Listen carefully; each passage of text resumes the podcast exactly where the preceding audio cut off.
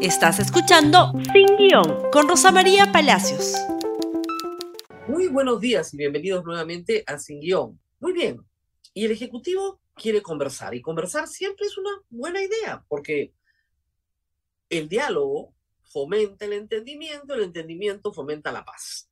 Entonces siempre hay que saludar que las partes en conflicto quieran conversar cuando son las partes en conflicto. Pero si las partes que se reúnen no están en conflicto, eh, ¿de qué vamos a conversar? Salvo pasar un rato agradable y amable. Vamos por partes. El Ejecutivo ayer comenzó una ronda de reuniones con líderes políticos que van a continuar hoy y en los próximos días. Ayer la presidenta de la República se reunió con Keiko Fujimori y también virtualmente con la lideresa de Somos Perú, la señora Lee. Al terminar la reunión, la señora Dina Boluarte salió al patio y dijo algunas cosas, no aceptó preguntas de la prensa, y dijo algunas cosas, hay que decirlos, bastante extrañas para alguien que busca dialogar. Esto fue lo que dijo sobre los gobernadores regionales. Los gobernadores y los alcaldes han sido recientemente elegidos, juramentados y están en gestión pero si van a seguir en esa retórica de querer seguir cerrando las carreteras, de querer, de querer seguir asusando a la población de su región, en no trabajar con el Ejecutivo, pues cuál va a ser la respuesta de ellos como autoridades regionales y locales frente al trabajo que no lo van a lograr mientras está bloqueada su región, bloqueada por ellos mismos. Nosotros queremos seguir trabajando para que podamos llevar desarrollo y calidad de vida a lo largo y ancho de nuestro país. ¿La señora quiere dialogar? A ver, a ver, a ver. El lunes, el lunes, la Asamblea Nacional de Gobiernos Regionales y la Asociación de Universidades Públicas del Perú le presentaron a la señora un manifiesto en la que le piden tres cosas. La primera, que haya elecciones en 2023. Y si el Congreso se niega, que ella ponga su renuncia sobre la mesa, en la negativa del Congreso. Lo segundo, una comisión investigadora sobre las muertes que han ocurrido por proyectiles de armas de fuego en 48 casos en el Perú en los últimos dos meses.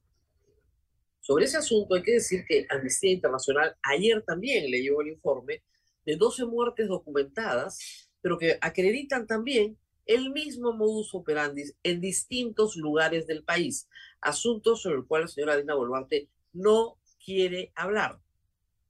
Y en tercer lugar, los gobernadores le pedían a la presidenta, los gobernadores le pedían a la presidenta un espacio de diálogo regional. Tres puntos en manifiesto por el Perú. Anoche dice esto sobre los gobernadores regionales, a los que ha recibido. Y de, los, y, de los, y de las universidades públicas nos vamos a ocupar en el siguiente bloque. ¿No es cierto? Entonces, quiere conversar, se reúne y les devuelve una patada. Hay que decir además que ayer la señora Boluarte ha dicho que la mayoría de las marchas son violentas. Eso es lo que ha dicho. Yo lo escuché, no puedo creerlo. No era que la minoría querían que se vaya, que era un grupito chiquito. Ahora es la mayoría de las marchas son violentas. O tiene problemas de comunicación y quiso decir otra cosa y terminó diciendo las cosas que dijo ayer. Con lo cual, mejor es, ¿no? Responder leyendo un mensaje ya predeterminado. Porque si quiere conversar y ofende a los gobernadores regionales, a los que acusa de no estar interesados en sus pueblos, entonces no va a avanzar mucho la conversación. Keiko Fujimori, por su parte, fue con Luis Galarreta y Miki Torres y luego salieron también al patio, tampoco contestaron preguntas, pero Keiko Fujimori quiso dar dos mensajes políticos. El primero lo vamos a escuchar a continuación. Sin embargo, sí quiero señalar que ha habido una coincidencia que es pública, eh, que la salida más rápida a esta crisis sería lograr un adelanto de elecciones en el año 2023. Postura que además yo he señalado en varias oportunidades y desde meses atrás, y que claramente en cada una de las votaciones se ha visto reflejada la posición de los congresistas de Fuerza Popular. Sin embargo, hemos visto también una extraña coincidencia entre los extremos, entre la extrema derecha y la extrema izquierda, que lamentablemente boicoteó esta salida, poniendo excusas, señalando que querían una asamblea constituyente en la izquierda, o poniendo pretextos, queriendo supuestas reformas, cuando se ve claramente que no hay los votos. O incluso utilizándome a mí, diciendo que todo eso era porque Keiko Fujimori quería candidatear. Lo he señalado hace pocos días en una reunión con mis dirigentes del partido y lo vuelvo a señalar ahora. Si hay un adelanto de elecciones, yo no voy a ser candidata presidencial. Pero lo que no puede ocurrir es mirar de costado. Lo que no puede ocurrir, ocurrir es que no se encuentre una salida. Y por eso hago una invocación a los partidos políticos, sobre todo que defienden la democracia, que tratemos de encontrar esa solución. Todavía quedan dos días para debatir este tema. Y si ponen como excusa la fecha, el presidente del Congreso puede también ampliar la legislatura. En este mensaje, Keiko Fujimori reitera lo que ya había dicho su comunicado de bancada. La extrema derecha son otros, ¿ah? No soy yo. Obviamente siempre va a estar lejos de la izquierda. Pero la extrema derecha son otros, ¿ah? Yo no soy extrema derecha. No, no, no. Yo estoy al centro. No sé si hay adelantos de elecciones o no a estas alturas, pero la que están cosechando más políticamente es Keiko Fujimori. Obviamente, al arrimar a sus ex aliados hacia una esquina y colocarse ella en el centro, que siempre es más abundante en votos, ¿no es cierto?, que los extremos. Y la segunda parte de su mensaje político no fue el mensaje de una estadista, fue el mensaje de una política. Le dijo a Petro que no meta su nariz roja en los asuntos internos del Perú, porque es guerrillero, porque hemos vencido al terrorismo. Entonces, el discurso patriótico, que también atiende a la extrema derecha en el Perú, le sirve para decir, ojo, nuestros lemas de terrorismo nunca más, todo eso lo mantenemos vigente, ¿ah? pero sin renovación popular y sin avanza país. Y respecto a Petro, Petro puede ser toda la desgracia que ustedes quieran en lo ideológico y en lo político. Y también, efectivamente, tiene un pasado que lo condena, pero los colombianos votaron por él, de nuevo. Y el ciudadano Petro puede ser todo lo desnable que ustedes quieran políticamente, pero hoy es el presidente de Colombia. Y si Keiko Fujimori quiere ser un estadista, no puede insultar al presidente de otro país, no por él, sino por lo que él representa, aunque le mande grandes abrazos y saludos al pueblo colombiano. Si quiere ser presidente del Perú, tiene que comportarse como presidente del Perú. Si quiere hacer política, bueno, está en su derecho. Pero creo que fue, desde el punto de vista del rol que ella quiere desempeñar en la historia del Perú, un error. Cuando alguien es presidente, es presidente, pues. Si no, ¿por qué bailaba trencito con Hugo Chávez? Porque era el presidente de Venezuela. Esa es la gran diferencia entre una cosa y la otra. Pero volvamos a la política local. A esta hora se está reuniendo la señora Dina Boluarte con Acuña. Ahí no va a tener problema. Acuña quiere y no quiere elecciones. Dice que quiere, pero que su bancada no quiere. Era algo que también hay que decir pasaba con Keiko Fujimori. Ella dice, hace meses hemos propuesto esto. con la negativa absoluta de su bancada, por supuesto, hasta que los llamaron al orden. No sé si el señor Acuña los podrá llamar al orden o no. Lo que ha sido esta semana, negativo. Porque si su bancada firmaba a favor de discutir el tema, ya tenían los 66 votos y no ha firmado absolutamente nada. Dos posibilidades. O no quiere y se hace el que quiere, o si quiere y su bancada hace lo que le da la gana. Las dos muy malas opciones para APP. Y respecto a la derecha extrema, bueno, está sirviendo bien a Dina Boluarte. Ayer se conoció que López Aliaga ha hecho esta cosa linda con Lima, ha decidido aprobar una ordenanza que declara como zona intangible, como vio por la República, los lugares donde antes él convocaba mítines contra Castillo. él está parado ahí en la Plaza San Martín, ¿no? Ahí la cosa era normal, ahí no había problemas. Cuando él le deseaba la muerte a Castillo, maldito, muere, vamos a matarlo, ¿se acuerdan? Ya, ahí normal. Ahora todo es intangible. Obviamente la ordenanza es inconstitucional, pero el señor López Aliaga y obviamente la Policía Nacional, que está a su servicio de parte del Ministerio del Interior, van a hacer cumplir la ordenanza hasta que el Tribunal Constitucional diga lo contrario, aunque ya dijo lo contrario hace años. Esto está hecho para impedir esa protesta que no existe, que es mínima, que no, no, no está funcionando, que es un fracaso, que nadie ve. ¿Qué necesidad de prohibir lo que no existe, no? Es una cosa bien rara. ¿No? Es mínima y toda es violenta, no existe, lo declaramos intangible todo el centro de Lima. Bueno, yo espero que los que se organizan para protestar y que se han organizado para protestar siempre, siempre encuentren un camino para protestar en Lima. Tal vez en lugares que le gusten más al alcalde de Lima, tal vez. Vamos a buscarlos.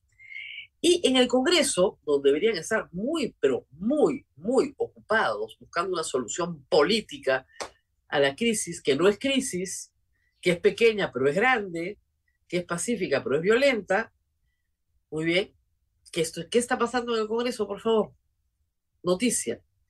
Debatirán acusación contra Castillo este viernes, pero no hay nada en agenda sobre el adelanto de elecciones. Absolutamente nada. Muy bien, y habíamos quedado en contarles detalladamente el asalto a SUNED. Esto tiene que ver probablemente con este manifiesto que hemos puesto hace un rato, manifiesto por el Perú, que reúne a gobernadores regionales y a universidades públicas. Y las universidades públicas, y las privadas también, le habían pedido reiteradamente al Ejecutivo que reglamente, que saque un reglamento de la ley antirreforma. ¿Por qué es necesario ese reglamento? Porque hay que elegir a los representantes de las universidades públicas y privadas y no hay reglamento para ese fin. Tal vez con ese reglamento y amparándose en unas variedades dichas por el Tribunal Constitucional, se pueda buscar personas con méritos méritos académicos suficientes, tal vez. Pero el Ejecutivo cerró esa puerta. Entonces hay que contar la historia desde el principio. Y acá concentración, por favor. Porque es una etapa tras otra, ¿no es cierto? Capas de capas las que se van acumulando. ¿Para qué?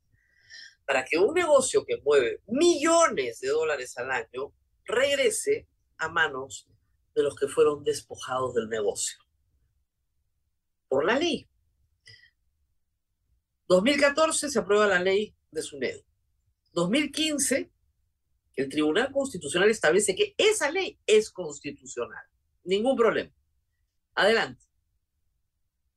Se licencian las universidades públicas, se licencian las universidades privadas, 51 universidades privadas no pueden licenciarse porque no cumplen estándares mínimos, mínimos, mínimos que garanticen la prestación del servicio de educación universitaria. Quedan fuera del juego Telesub, Garcilaso, Alas Peruanas, y las que sí se licencian captan buena parte de la matrícula, con un crecimiento notable en algunos casos. Una de las universidades más beneficiadas por la reforma en cuanto a crecimiento de matrícula es la Universidad César Vallejo, que recogió a buena parte de alas peruanas, que era la universidad con más matrícula en el Perú. Pues bien, se instala el Congreso en agosto de 2021 y ya la SUNEDO había sufrido varios ataques, ¿ah? varios ataques. Y lo primero que quieren hacer y logran es aprobar una ley con 68 votos que busca qué? ¿Qué busca esta ley? Controlar el Consejo Directivo de SUNEDO, destruir la meritocracia en el Consejo Educativo, Directivo perdón, de SUNEDO. SUNEDU es un órgano adscrito al Ministerio de Educación. ¿Por qué? ¿Por capricho? No, porque la Constitución establece que los ministros son responsables políticos ante el Congreso de toda la gestión del Estado que no es constitucionalmente autónoma. ¿Quiénes son constitucionalmente autónomos? Las entidades públicas señaladas específicamente como tales en la Constitución. El BCR, la Superintendencia de Banque y Seguros, la Contraloría, el Ministerio Público. Esos son organismos constitucionalmente autónomos. SUNEDU no, es una superintendencia para supervisar la calidad de la educación universitaria, ¿no es cierto? Por lo tanto, puede estar adscrita a la PCM, al Ministerio de Educación, al de Trabajo, al de Producción, al que les dé la gana, pero necesita un ministerio, porque si no, es inconstitucional. ¿Qué es lo primero que hace la ley que aprueba los 68? Desaparecer la adscripción de la SUNEDU a algún ministerio. Según ellos, eso es autonomía. ¿Cómo va a ser autonomía? Pues es ignorancia de la Constitución. Es una entidad del Estado que no tiene responsable político. Flota en el espacio. Muy bien. Luego, derogan el artículo que establece que el Ministerio de Educación interviene ante el MEF para pedir los recursos para las universidades públicas para que mejoren su calidad. Eso también lo deroga. Ni hablar, pues, ni hablar. Universidad pública de calidad, gratis. No, el negocio está en las privadas, en las privadas no licenciadas. ¿Se van dando cuenta? Y luego, lo más importante, la captura del consejo directivo. ¿Cómo se formaba hasta hoy? Porque todavía no se ha producido el asalto, el asalto es mañana. Estamos contándole a todos ustedes cómo van a morir. ¿Cómo se elegía el consejo directivo? Un representante designado por el ministro de Educación, que presidía el consejo. Otro de Concitec. Y eso sí, en cierta medida representaba. Pero cinco que no eran representantes de nadie. Eran cinco profesionales nombrados en concurso público de méritos, donde todos tenían que ser doctores, por lo menos con doctorado, con producción académica, con gestión y docencia de muchísimos años. Entonces, era un concurso muy duro y muy difícil. ¿Quién es, por ejemplo, hoy miembro del Consejo Directivo SUNEDU?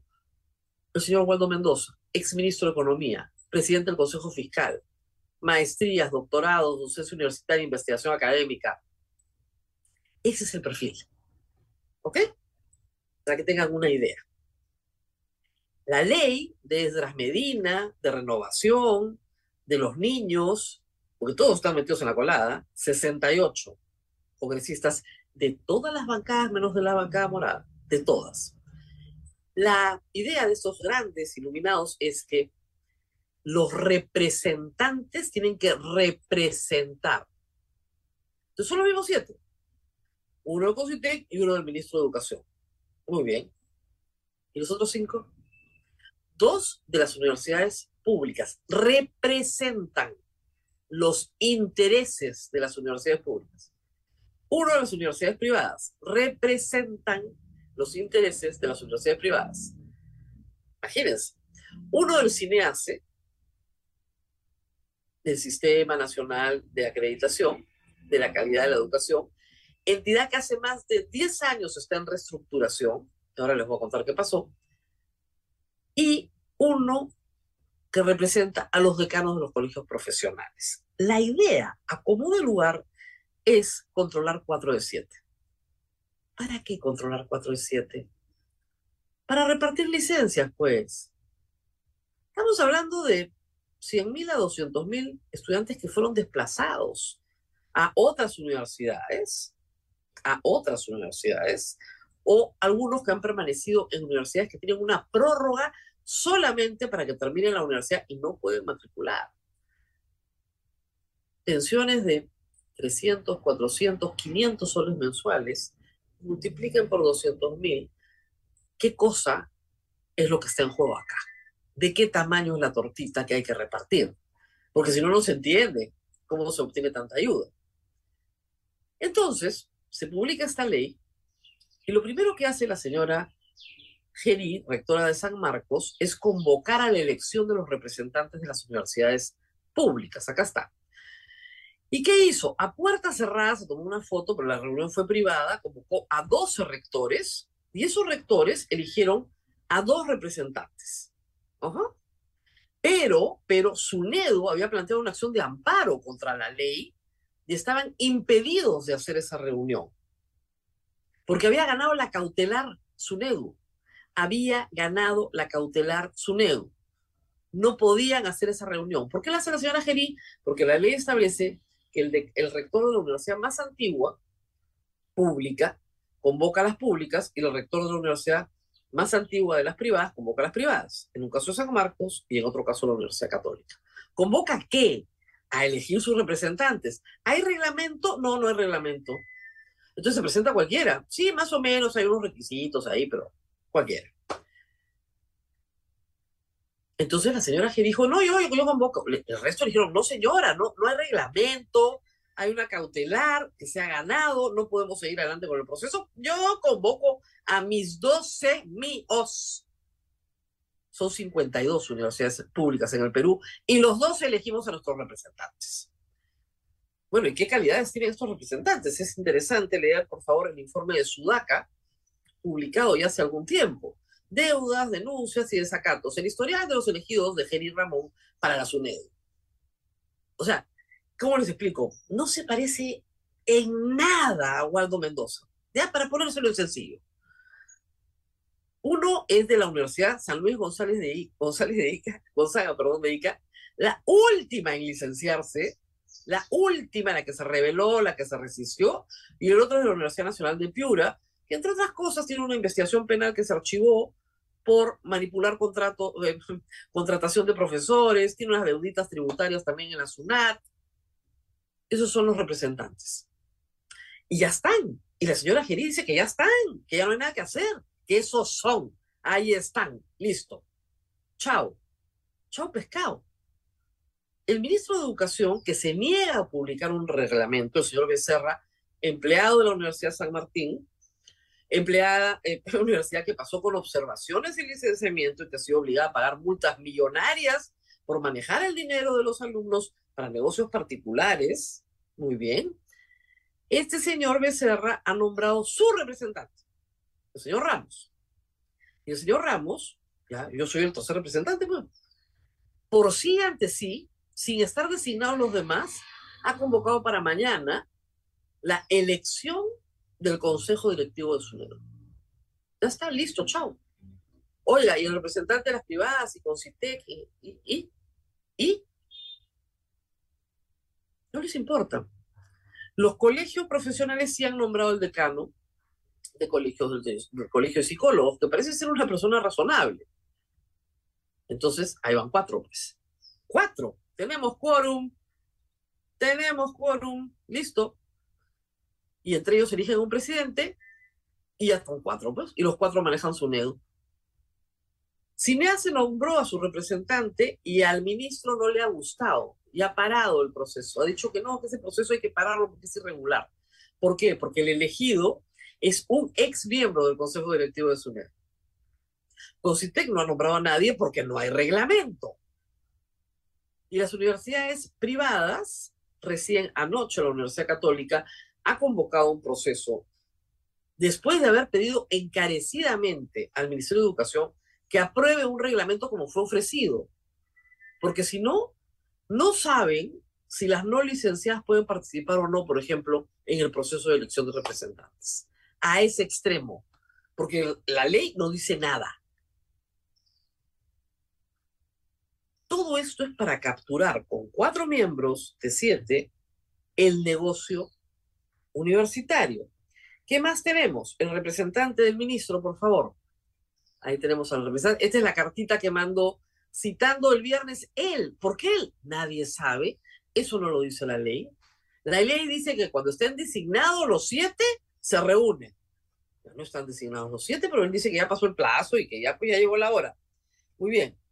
Luego, el Minedu, acá, dice, ¿no es cierto?, que, esta es la noticia de la República, que apresura elección de nuevo jefe de SUNEDU a pesar de cuestionamientos.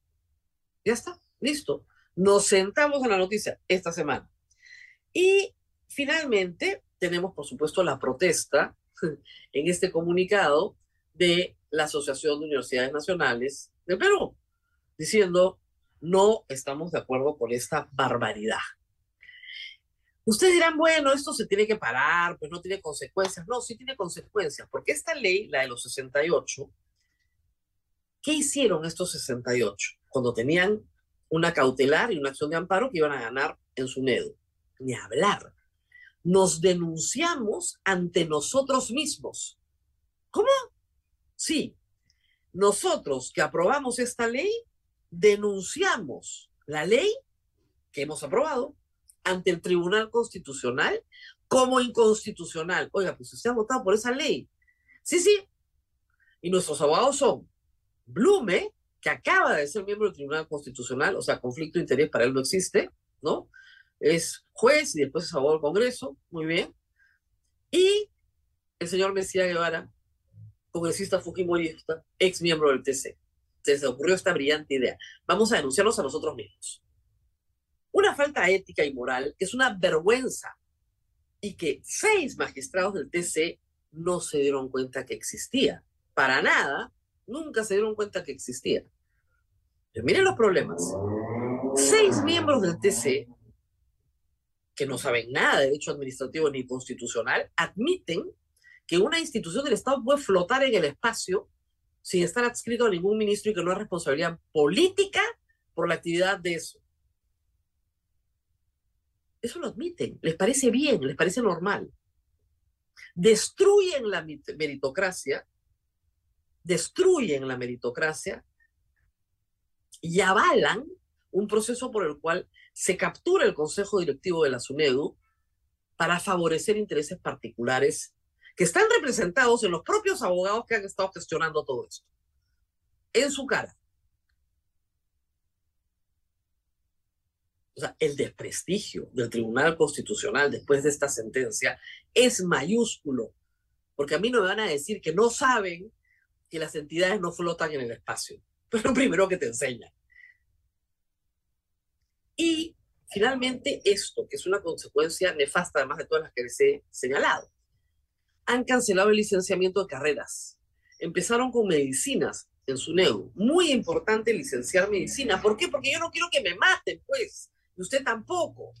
Yo no creo que, yo no quiero que pésimas facultades de medicina, ¿no es cierto?, no tengan el estándar mínimo para curar y salvar la vida de las personas. Y ya se ha visto que en exámenes nacionales no pasan. Hay un problema. Entonces, SUNEDU, priorizó medicina. Les han dicho que ya no, que ese trabajo ya no lo pueden hacer. Chao. SUNEDU ya no puede licenciar carreras. SUNEDU tenía un plan de licenciamiento 2.0, porque hay que volver a pasar por el licenciamiento. Olvídense, no hay ninguna posibilidad. Como decía más temprano, en Game of Thrones hay una famosa frase que es, el caos es una escalera. Entonces, claro, estamos en una situación de convulsión política, social, aunque en el palacio digan que no existe, pero existe, pues. En ese caos, los oportunistas ganan, pues porque estás mirando para otro lado, porque no te das cuenta, porque no sabes cómo es el negocio. El caos es una escalera. Y ahí están las universidades no licenciadas tratando de capturar a como de lugar el directorio de SUNEDO. ¿Para luego qué? Autorizar matrícula en universidades no licenciadas, pues son 200 mil alumnos a 400, 500 soles. Una matriculita nomás, aunque sea, más que sea.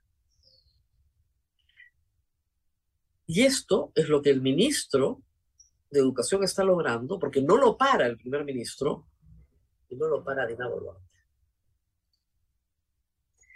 Así estamos, señores.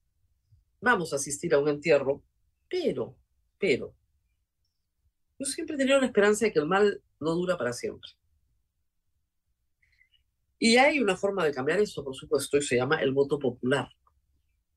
Tarde o temprano, estos 68 congresistas tendrán que ser reemplazados. Y ahí sí depende de ustedes. Si votan por los mismos partidos que han consumado este atropello, pues este es el mismo resultado que van a recibir sus hijos y sus nietos, una pésima educación universitaria. Compartan este programa, por favor, con todos los estudiantes universitarios del Perú. Acá se está jugando su destino. Así que es bueno que lo sepan. Nos vemos nuevamente el día de mañana. Gracias por escuchar Sin Guión con Rosa María Palacios. Suscríbete para que disfrutes más contenidos.